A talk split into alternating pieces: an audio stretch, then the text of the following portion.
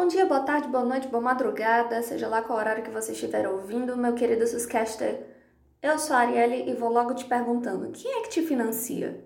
Seu trabalho, seus pais ou outra fonte de recursos?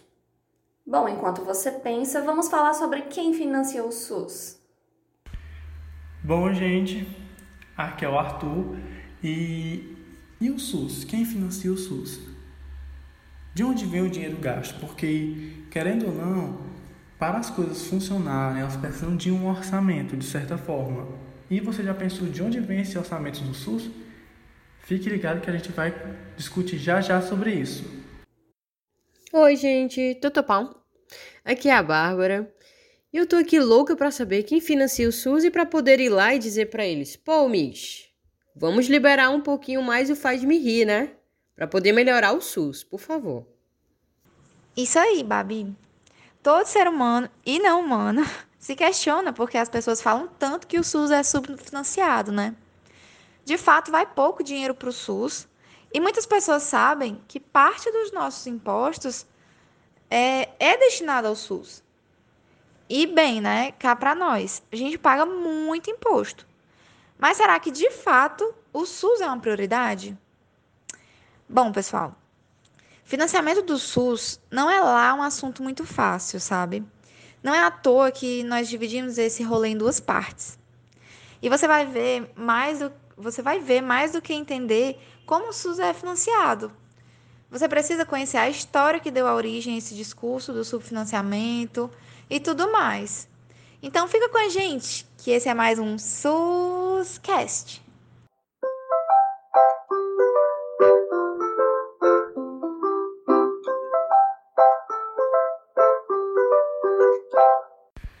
Então, gente, os gastos com o SUS eles estão previstos em lei, tanto na Constituição Federal como na Lei Orgânica da Saúde.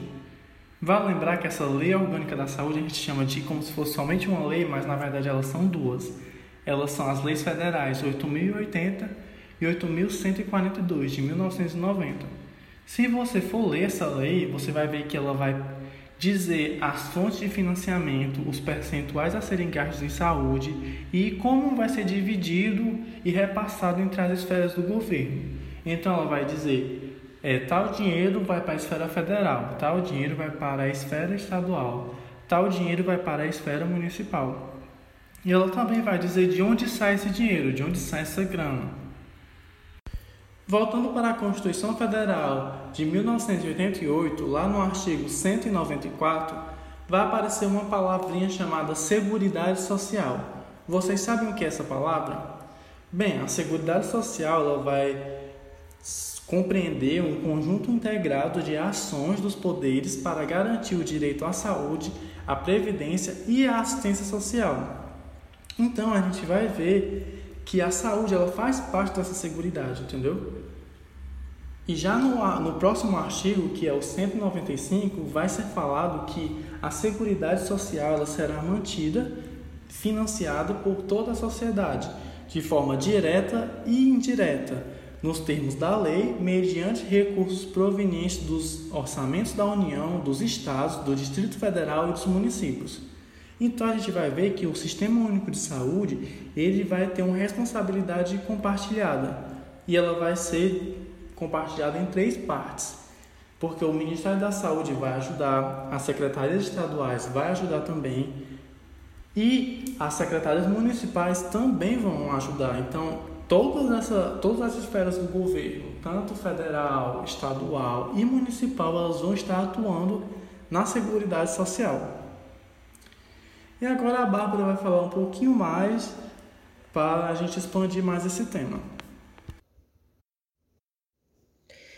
E aí, Arthur, no artigo 55 do Ato das Disposições Constitucionais Transitórias, nossa, que nome grande, não deixa dúvidas sobre quanto da Seguridade Social iria ser gasto em saúde. Este artigo fala assim, ó, abre aspas. Até que seja aprovada a Lei das Diretrizes Orçamentárias, 30% no mínimo do orçamento da Seguridade Social serão destinados ao setor de saúde. Fecha aspas. Este percentual valia para o ano de 1989, Porque a Constituição surgiu em 1988, certo? Então tinha que pensar como já seria o orçamento do ano seguinte. Mas aí o orçamento de 1989 já estava pronto, ou seja, só 1990 a 1993 ficou mantido o percentual de 30% nas respectivas leis orçamentárias federais. Só rola um boato, vamos aqui, né, de fofocas, tutupão. Só rola um boato que esses 30% só estavam no papel, sabe? Ai, ai, Brasil, tutupão.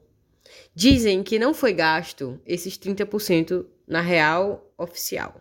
Então, a situação piorou a partir de 1994, quando esse percentual deixou de ser citado na LDO, que é a Lei de Diretrizes Orçamentárias. Aí você para, pensa e pensa assim: vai dar ruim, né? O negócio está lá na Constituição e não é cumprido. Só que vocês viram que eu falei do título do artigo 55, abre aspas, do ato das disposições constitucionais transitórias, fecha aspas. Prestem atenção nessa última palavra, transitória. Coisa passageira. Era como se os 30% fosse meio que uma transição, certo? Então, depois é que o governo iria decidir mesmo, realmente, quantos por cento iriam ser gastos com saúde. Então, ao meu humilde ver, não obriga a gastar, tinha que ser pensada de outra forma. Então, Babi, houve uma tentativa de driblar esse transitório. A Lei 8080 de 1990 regulamenta as políticas de saúde. E essa lei foi promulgada somente depois de uma incansável mobilização de setores organizados da sociedade. Ela não saiu muito fácil, não, viu? Teve muitos artigos vetados pelo presidente Fernando Collor, especialmente os que diziam respeito aos percentuais dos recursos e à participação da comunidade nas decisões sobre as políticas de saúde. Como o SUS é sempre povão, esses vetos levaram a comunidade a se articular novamente, especialmente com parlamentares comprometidos com a saúde pública, o que resultou na criação de uma nova lei, que é a 8142, que trata especificamente da participação da comunidade na gestão do SUS e da transferência de recursos para a saúde entre as esferas do governo.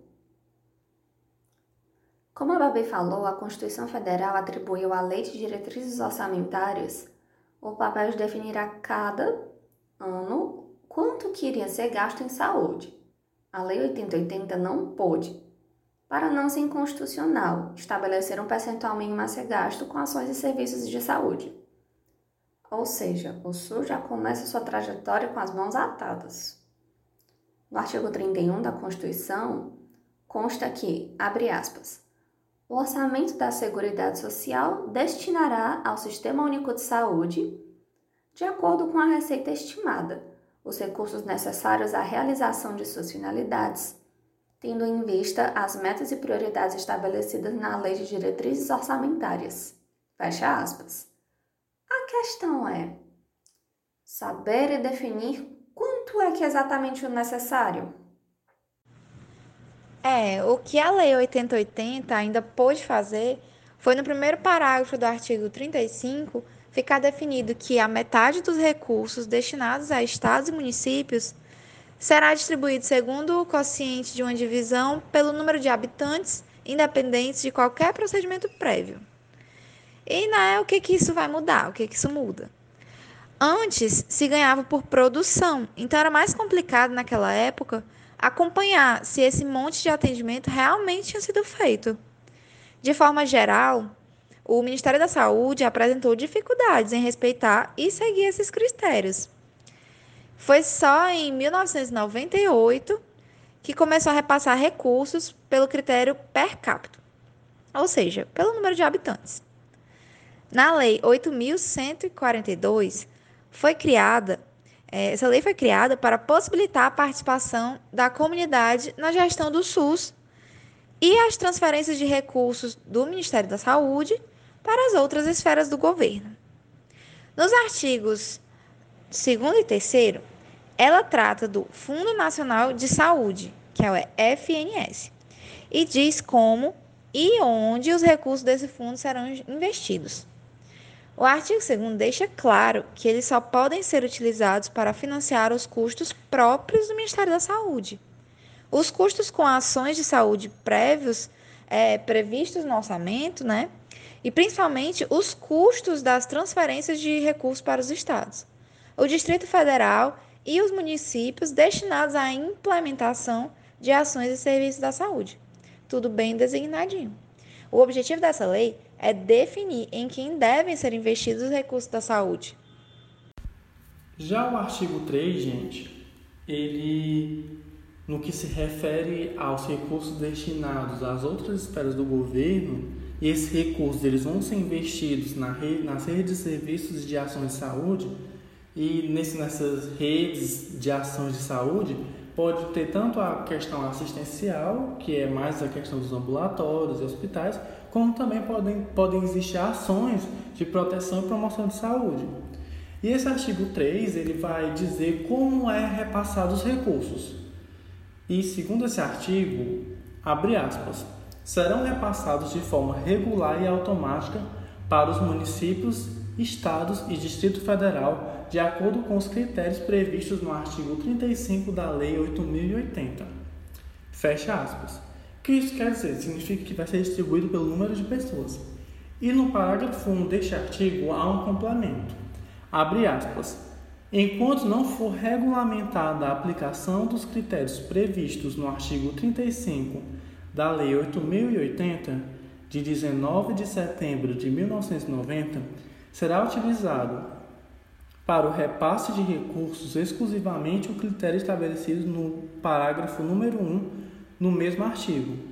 O que isso quer dizer? Que todos os recursos eles devem ser divididos e repassados segundo o número de habitantes que se encontram em cada município, ou no estado, ou no Distrito Federal. E é um critério fundamental para que esses recursos eles sejam descentralizados, para que não esteja uma, regi uma região que vai receber mais recursos do que o necessário, por exemplo. E, gente, a gente pode falar que um dos maiores limites da, da legislação foi justamente não ter regulamentado esses percentuais de forma fixa e nem ter regulamentado uma necessidade de cumprimento dessa norma. Porque, por causa disso, é, diversas normas e portarias ministeriais surgiram e elas contribuíram para confundir e dificultar essa compreensão de exigência e cumprimento dessa lei. E acabava, e a, acabava acontecendo de se continuar trabalhando por produção. E isso é, de certa forma, um problema. Pois é. Em quase toda a década de 90, nossa, eu amo essa década, gente. As transferências dos recursos do Ministério da Saúde para os órgãos do governo se davam por serviço prestado, mediante o que? A apresentação de faturas. O que era uma prática comum em relação aos prestadores de serviços privados se estendeu aos prestadores públicos. Além das faturas, passou-se a gradativamente a exigir instrumentos e mecanismos de gestão como planos, projetos, fundos e conselhos de saúde.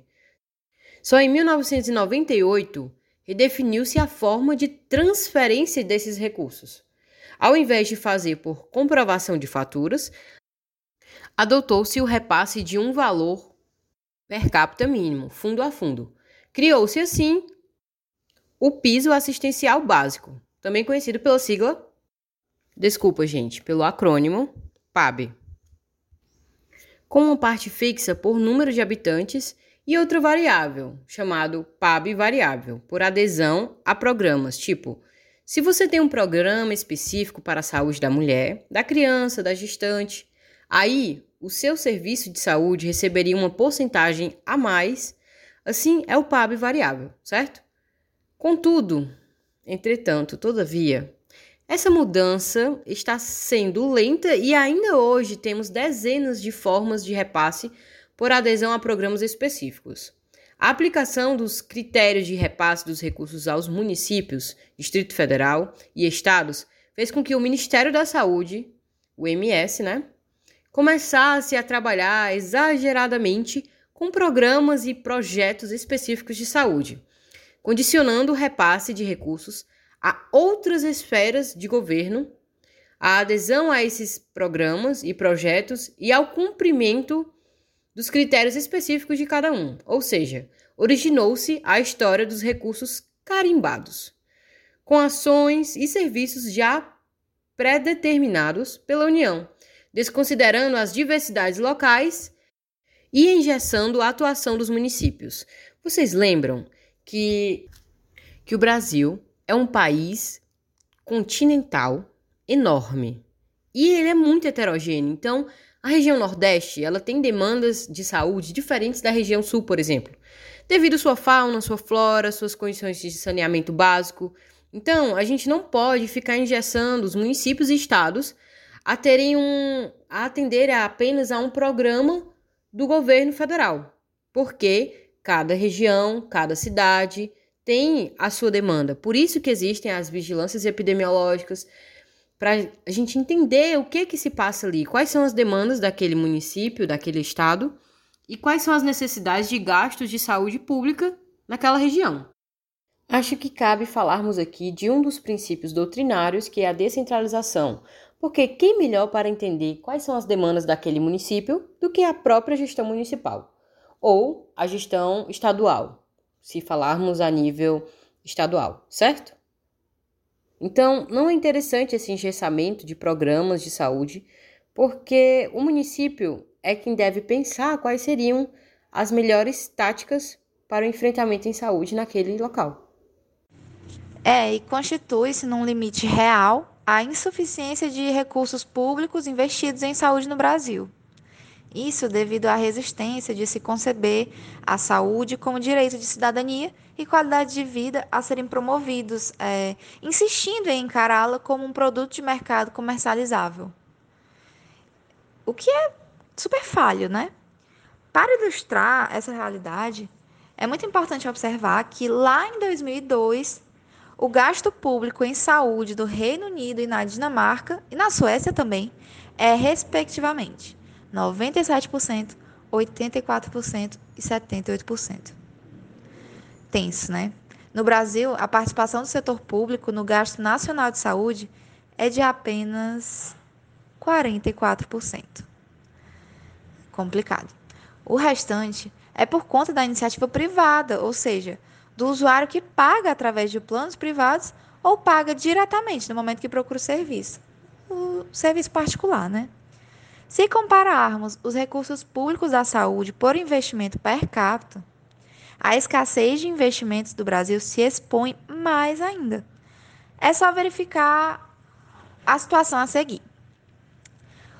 Contudo, é importante observar que o investimento em saúde por parte dos estados e principalmente dos municípios está crescendo.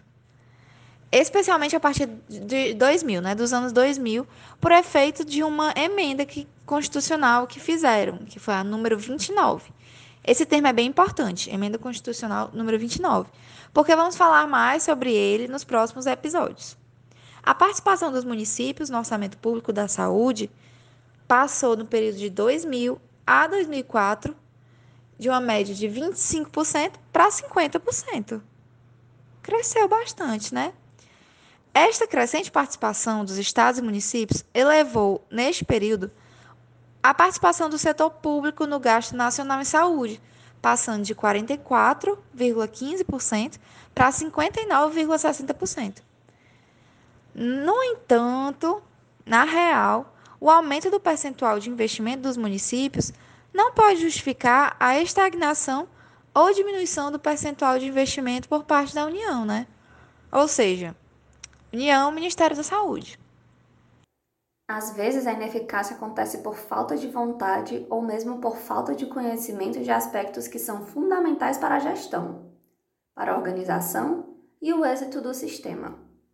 Porém, contudo, entretanto, todavia, o principal problema dos recursos da saúde consiste nas falcatruas praticadas por muitos dos que atuam no SUS.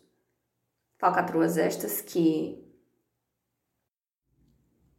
perpassam gestores quando adotam, por exemplo, o apadrinhamento político em vez de investir os recursos conforme as necessidades da população, que passam pelos prestadores de serviços. Ou quando pegam assinaturas dos usuários e cobram do SUS procedimentos não realizados, que é um problema que se resolveria com pagamento por metas alcançadas e não por produção. Quando cobram exames desnecessários simplesmente porque são favorecidos pelo laboratório que os realiza, ou quando não cumprem a carga horária contratada, contribuindo para a formação de filas desnecessárias. As falcatruas ainda perpassam entre os usuários quando se omitem ou consentem com essa forma de tratar o recurso público, ou mesmo quando usam remédios ou serviços de forma desproporcional e sem real necessidade. Grandes somas de recursos públicos são gastos com planos privados. Isso acontece de diversas formas. Quando hospitais públicos, principalmente universitários, atendem pacientes de planos privados, muitas vezes furando a fila do sistema único, usando o argumento de aumentar os recursos para atendimento público. Eles deixam de considerar, no entanto, os investimentos públicos na construção destes mesmos hospitais, na compra de equipamentos, no incentivo à pesquisa, no pagamento dos funcionários e, pior, quando não ressassem ao hospital público os serviços prestados. Quando é concedido renúncia ou isenção fiscal às operadoras de planos e às cooperativas de saúde. Quando é abatido no imposto de renda o gasto com pagamento de planos privados de saúde. Quando o próprio governo paga planos para os funcionários públicos isso é só um pedacinho da história, gente, mas espero que vocês possam refletir um pouco para as cenas dos próximos capítulos. Vamos aos nossos quadros da semana? E agora de sucesso da semana, temos duas notícias. A primeira é que o Senado aprova a criação de Cadastro Nacional de Estupradores. O Senado aprovou dia 9 de setembro de 2020 um projeto de lei que cria um cadastro nacional de pessoas condenadas por crimes de estupro. Esse cadastro sairá de uma cooperação entre União, Estados e municípios. Os recursos para o desenvolvimento e a manutenção do cadastro virão do Fundo Nacional de Segurança Pública. A matéria segue para a sanção presidencial. De acordo com a proposta, o cadastro deverá conter obrigatoriamente as seguintes informações sobre condenados por estupro: características físicas, impressões digitais, perfil genético, o DNA, fotos e endereço residencial. Em caso de condenado em liberdade condicional, o cadastro deverá conter também os endereços residenciais dos últimos três anos e as profissões exercidas nesse período. A proposta visa não apenas intimidar a atuação do estuprador, mas acelerar o processo de prisão e condenação dele. Essa notícia foi retirada do site agenciabrasil.abc.com.br. A segunda notícia é que a vacina da Sinovac contra a Covid tem 98% de eficácia sem reação adversa. É o que foi visto nos testes clínicos em estágio avançado do imunizante da chinesa Sinovac contra o novo coronavírus. Os resultados têm sido extremamente positivos, segundo informou o governador de São Paulo, João Dória. A chamada Coronavac é desenvolvida pelo Instituto Butantan em parceria com a chinesa Sinovac e estava prevista inicialmente para ser distribuída em massa em janeiro de 2021 gratuitamente. Segundo o governador, os ensaios não apontaram qualquer reação adversa dos voluntários que foram inoculados. Ele garantiu que a Coronavac está passando por todos os processos de segurança com acompanhamento científico de um grupo de trabalho além dos cientistas do Butantan. Essa notícia foi retirada do site Só Notícia Boa. Galera, e de susto, a gente não pode deixar de falar de uma coisa absurda que a gente está presenciando. Que é a saca de arroz a 40 reais. Não dá, né? Um preço desse. Para quem come isso todo dia, o arroz e feijão é a comida do brasileiro. Bom, só resta nós, os consumidores, boicotarmos isso. parar de comprar nesse instante para forçar a lei da oferta e da procura, sabe? E substituir o produto por outros itens mais em conta. Já que também né, são caros o arroz arbóreo, o arroz negro, o parborizado e o selvagem, que são os outros tipos de arroz, uma alternativa é buscar o carboidrato em tubérculos e raízes, como batata, batata doce, mandioca, mandioquinha, cará e inhame. Tem também pão, milho, trigo, aveia, o macarrão. Todos esses itens também são fontes dessa mesma energia. Então, dá para a gente dar uma substituída enquanto esse, esse período de absurdo no, no valor não passa. Estamos começando mais um Indica SUS e a dica de hoje é sobre um documentário. O Conselho Nacional de Saúde e o Centro de Educação e Assessoramento Popular lançaram no dia 3 de março de 2020, em Santa Maria, no Rio Grande do Sul, um documentário curta-metragem com aproximadamente 18 minutos. O nome do documentário é SUS em Defesa da Vida. Ele foi produzido e dirigido por Guilherme Castro. Esse curta retrata, a partir de diversos personagens e situações, a abrangência e a importância do Sistema Único de Saúde, nosso querido e amado SUS, na vida de todos os brasileiros e brasileiras e brasileiros. Vamos deixar o link desse curta no nosso Facebook. Visite-nos, mande um recadinho, uma sugestão ou até mesmo uma crítica. E estamos findando mais um Indica SUS. Galera, e o abraço SUS dessa semana vai para a Raika Vieira. Ela é uma goiana de 25 anos que será a primeira mulher trans a disputar o Miss Brasil. Um show de representatividade, né? E pensa na gata. É isso, até a próxima semana. Então, gente, aqui é o Arthur e estamos de, nos despedindo de mais um tema, de mais um podcast. E novamente estou muito feliz de continuar participando deste projeto e até a próxima semana. Abraços e até o próximo episódio. Estamos terminando mais um episódio do Suscast. O que vocês acharam desse episódio? Vocês sabiam de todas essas informações sobre financiamento do SUS? Escrevam pra gente no nosso Facebook, no Twitter ou no nosso Insta. Comentem, compartilhem e espalhem a palavra do SUS para todos.